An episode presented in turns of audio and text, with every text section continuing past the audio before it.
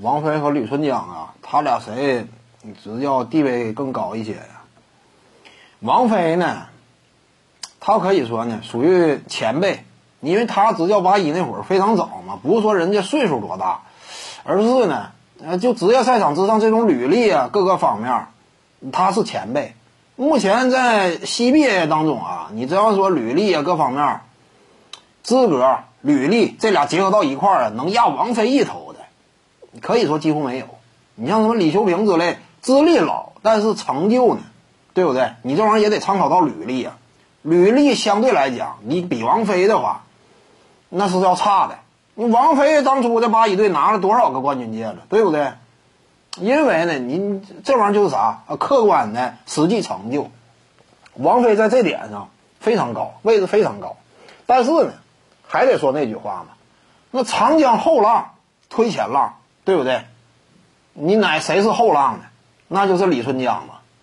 李春江啊，一方面这样说团队成就的话，甚至比王菲还高，这个一点不夸张。考虑到时代因素，考虑到宏远王朝，嗯，他建立时期整个联盟当时的环境，你相比于当年的八一队啊，各个方面，李春江团队成就不次于王菲，甚至在他之上。而且呢，你这样说。啊，这两位功勋主帅啊，来到其他球队之后，这样一种打造能力，说实话也是不相上下。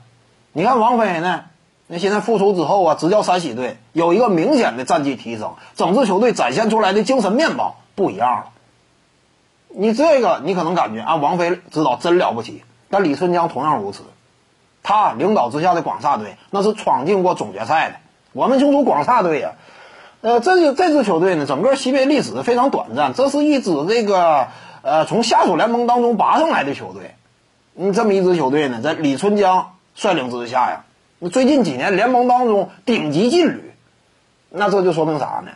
无论从哪个角度而言呢，呃，李春江甭管是在